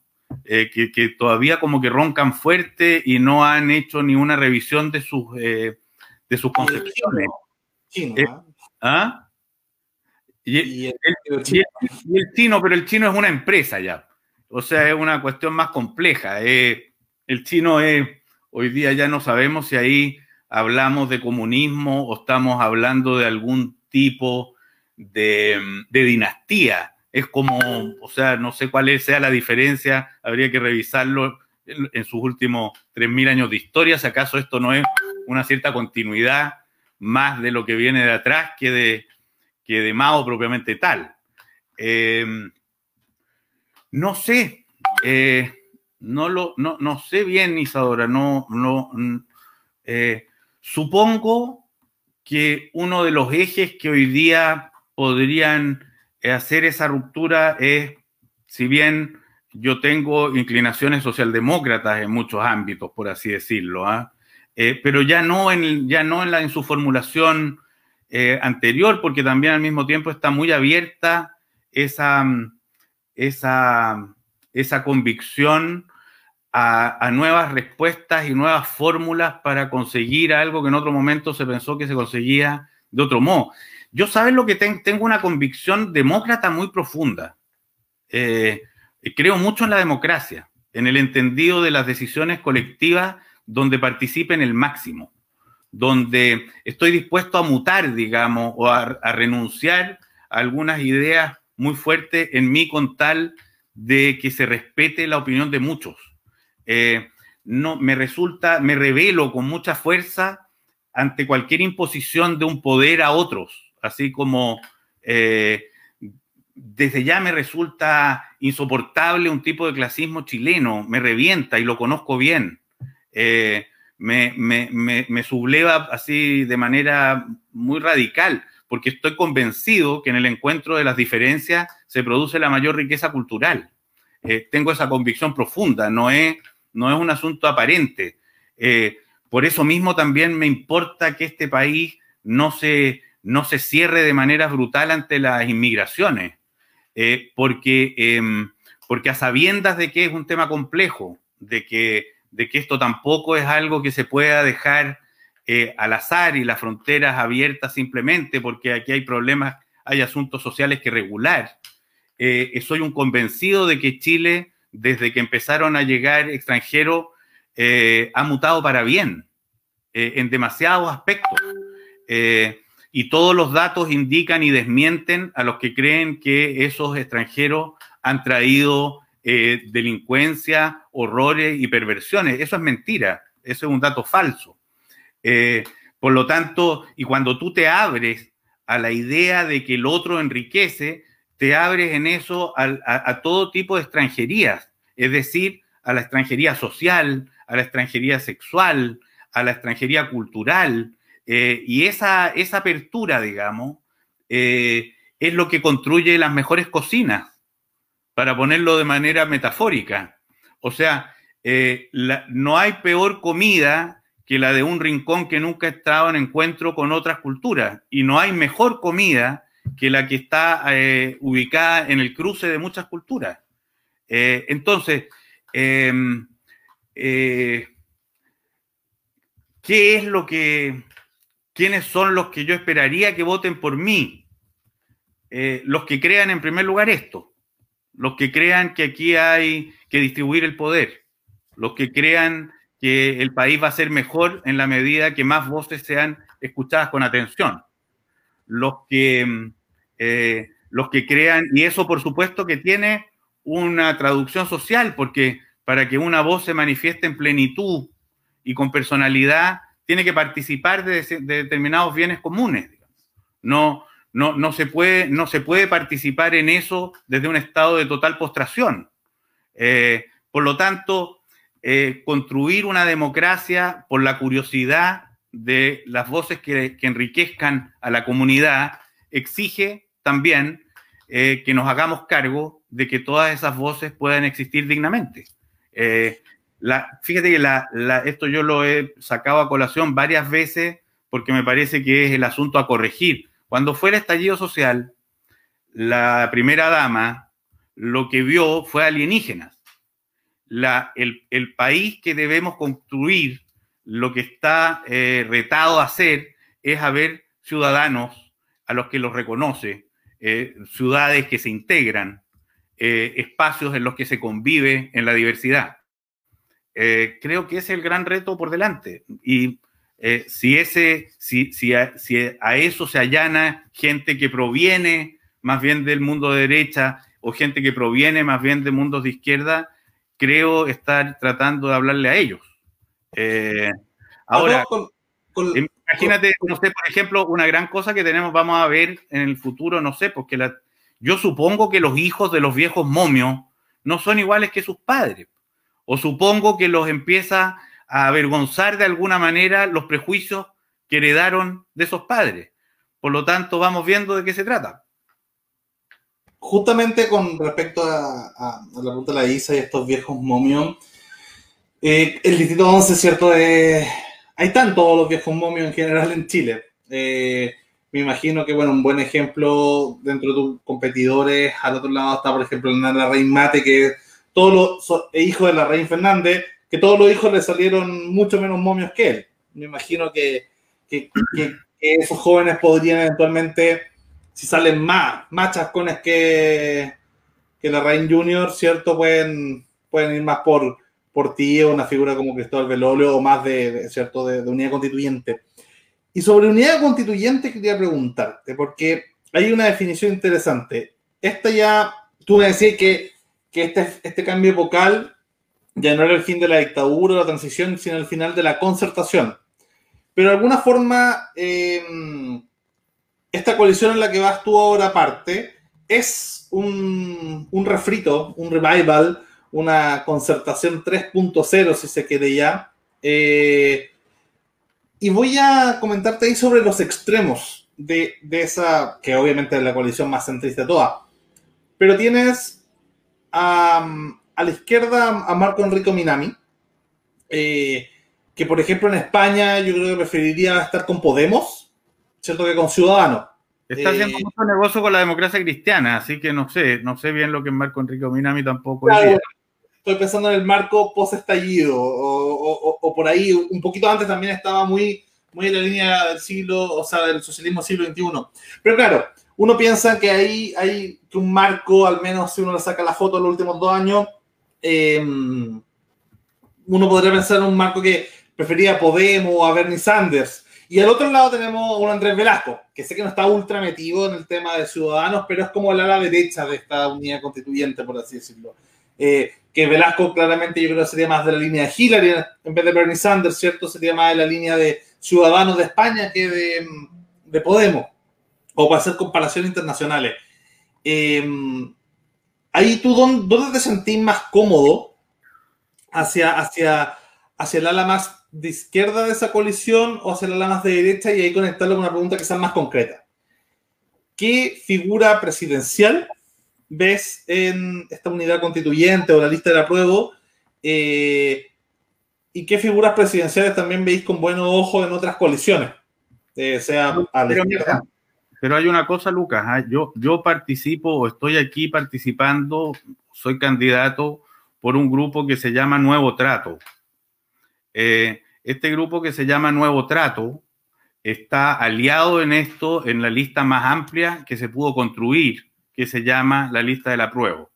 Hasta, hace, eh, hasta una semana antes de la inscripción de las candidaturas, éramos varios los que seguíamos haciendo esfuerzos por una lista de unidad en la oposición más amplia eh, y que tuviera, que tuviera dentro mucho, eh, una, un plan, un, cierto recipiente común.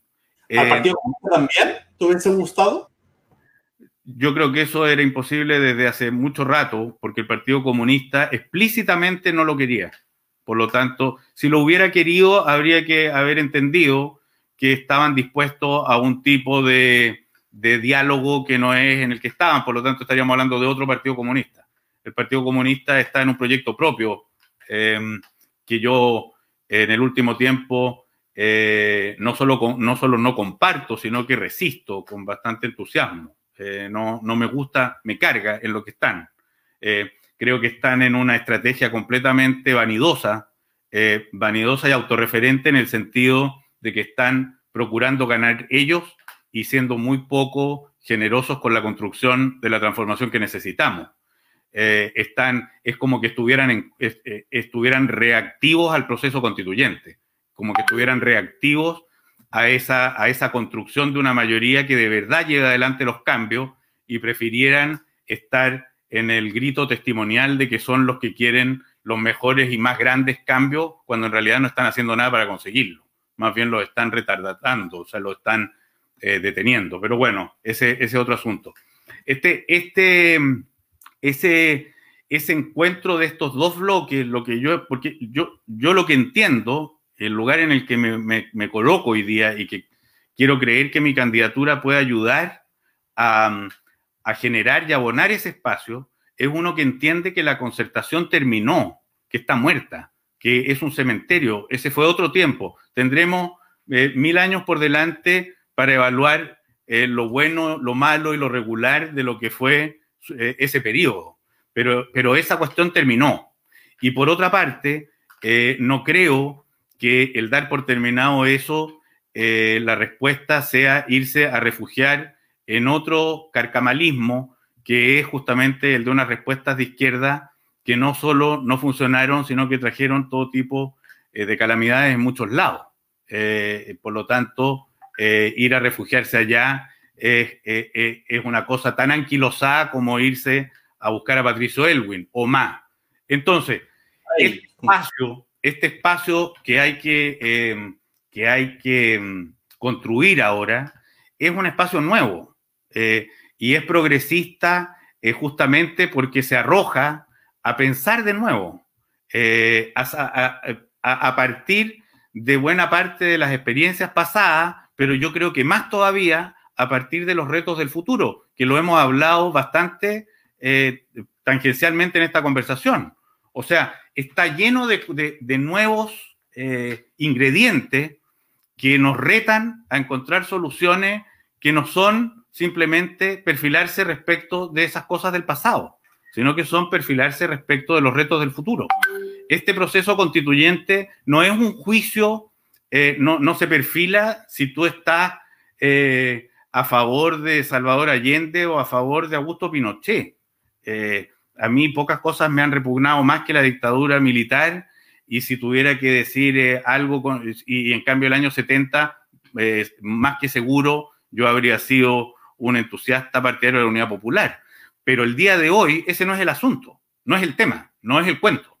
Eh, el cuento hoy día es otro reto, es otro... decidir o estar pensando en función de eso, creo que es no entender los tiempos. Entonces, mi asunto no es que pienso de esa, de esa concertación, la considero muerta, sencillamente. No, y creo que lo que hay que hacer ahora no es la concertación 3.0, es otra cosa, es otra cosa. Cuando muchos repugnan eh, la idea de los acuerdos, lo que están repugnando, y que yo eh, al día de hoy me sumo a eso, es repugnando unos acuerdos en los que no participaron. Son acuerdos anquilosados lo que se requiere hoy día es un nuevo acuerdo.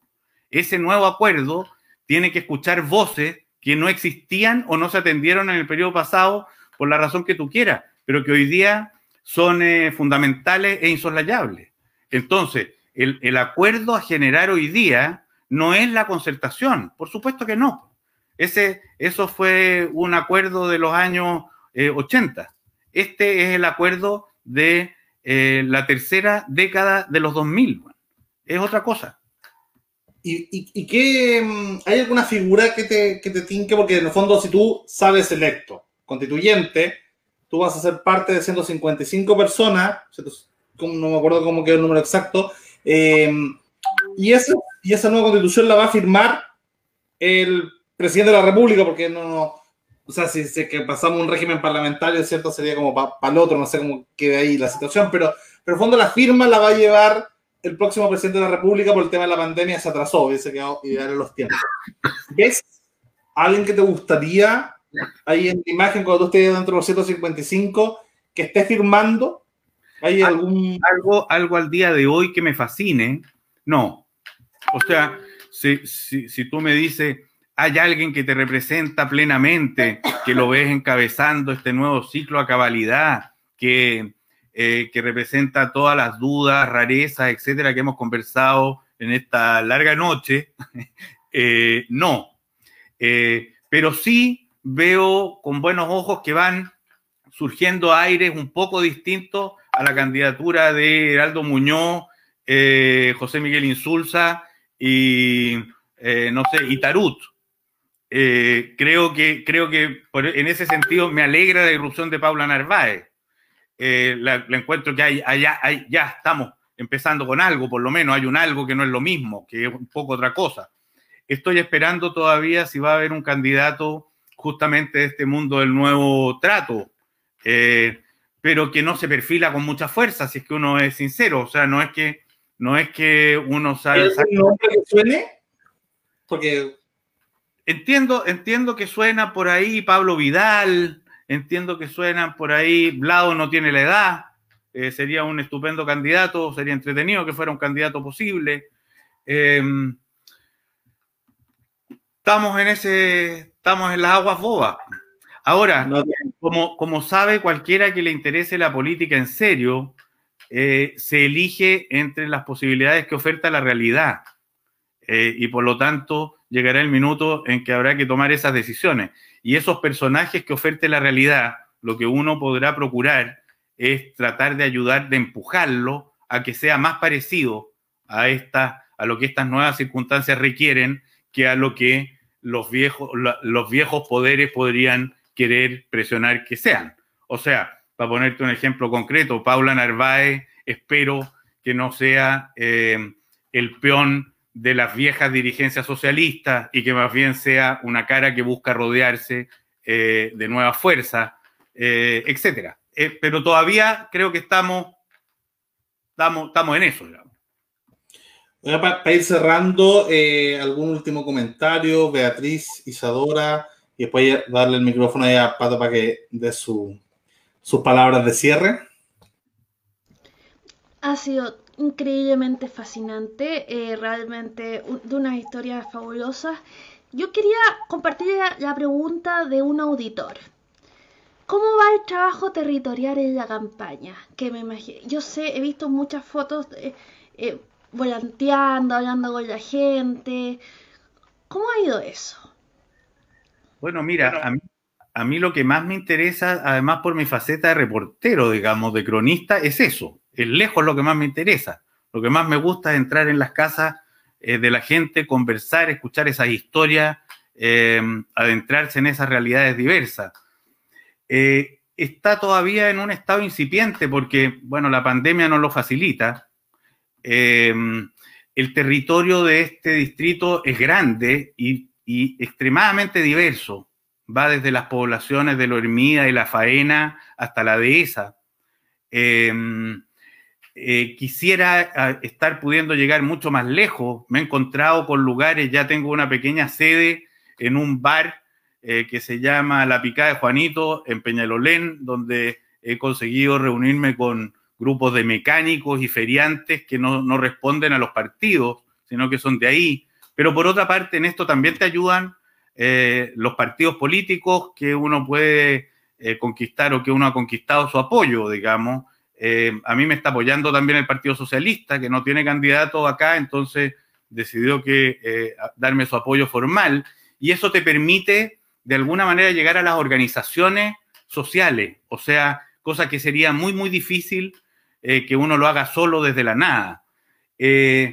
todavía Beatriz, la verdad es que he podido menos de lo que quisiera. Ya tengo alguna gente que me encanta. Conoció a Rosa Jiménez en Lo Hermida, candidata a concejal, eh, dirigente de los allegados.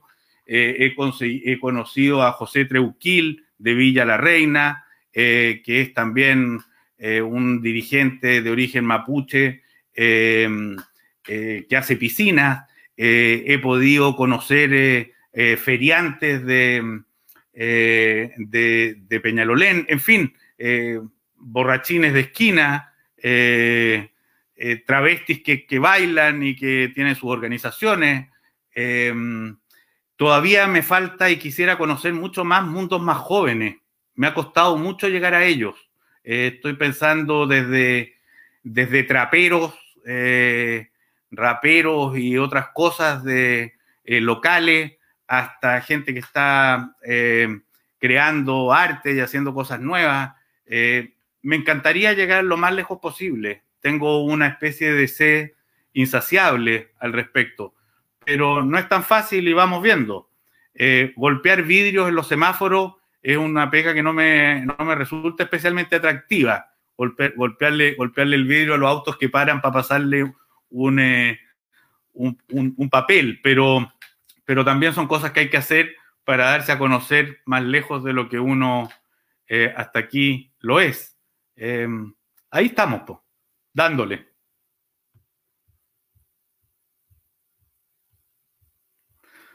Bueno, agradezco. O sea, por suerte, por suerte existen las redes sociales hoy en día, que yo creo que va a ser un buen motor para poder mover la candidatura. Yo, por un lado, te deseo mucha, mucha suerte y ojalá que si alguien ha estado viendo este programa se convenza, alguien de ese distrito, porque si yo encuentro que hay gente que debería estar dentro de la Constitución, es gente que en algún momento efectivamente fue actor de cambios sociales.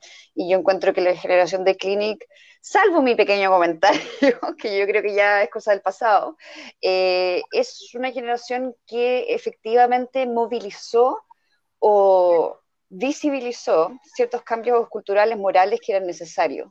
Así que el mejor de los éxitos. Ojalá que les vaya bien a, su lista y eso, pues, un gusto.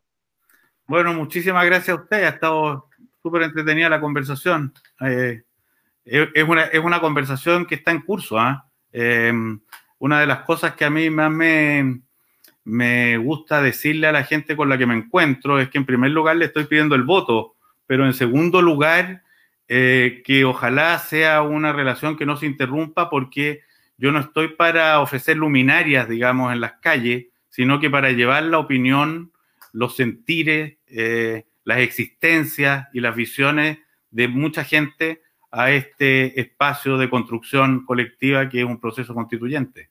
Eh, de manera que este mismo grupo es de esperar que tenga más instancias en lo sucesivo.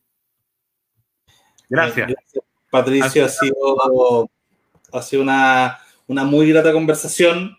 Eh, la, generación de Clinic cuando conversa con Liberty en general se, explaya, hay, hay harta conversión, harta explaya, eso nos pasó con, con Rafa Gumucio también, que ahí batimos récord en, dos horas de, programa. Em, así que bueno, Patricio, agradecerte, yo te deseo el mayor de los éxitos, que creo me suma las palabras ¿cierto? La de ahí y de la Isa de que, de que eres un gran representante de tu generación, de tu idea, eh, de, un, de, una época. Eh, y, y, yo creo que la, la, constitución tiene que ser una, un debate intergeneracional eh, e interideológico, obviamente, ¿cierto? Tienen que estar todas las visiones ahí. Y bueno, más, más que eso, agradecer también, como te decía al principio, la inspiración nosotros, evidentemente, hace como nuestra línea ideológica está un poquito más eh, hacia centro, la centro derecha en canal, pero, pero justamente una de las inspiraciones estéticas, así como e históricas para nosotros fue justamente la idea del Clinic, como, como forma de cómo los medios interactúan con la sociedad, de la búsqueda de, de, de, lo raro, de lo distinto, de lo contracultural, ¿cierto? De lo diferente. Eh, Quizás, claro, en usted era más como la búsqueda de lo diferente por la diversidad, quizás nosotros como por la búsqueda de la vanguardia de qué es lo que se viene, qué es lo nuevo, qué es lo que se va a estar discutiendo en 2045. Em, pero, pero eso, así que ha sido, Ha sido una maravillosa conversión y, quería agradecerte. Estuvo harta gente viéndonos en vivo, así que esperemos sean del distrito 11 también para que, para que voten y bueno, estaremos compartiendo también en las redes. Así que muchas gracias y muchas gracias que nos vieron, a quienes nos vieron y gracias Isadora y Beatriz por estar ahí conduciendo. Hasta luego.